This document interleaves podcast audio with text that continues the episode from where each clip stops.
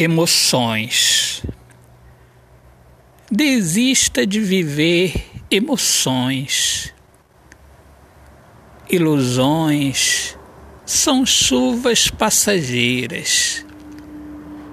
Destroem nossas almas por causa de indecisões aventureiras. Emoção não coloca o amor verdadeiro dentro do coração. É uma viagem ao mundo da superficialidade. Autor poeta Alexandre Soares de Lima. Minhas amigas amadas, amigos queridos, eu sou Alexandre Soares de Lima, poeta que fala sobre a importância de viver na luz do amor. Sejam todos muito bem-vindos aqui ao meu podcast Poemas do Olhar Fixo na Alma.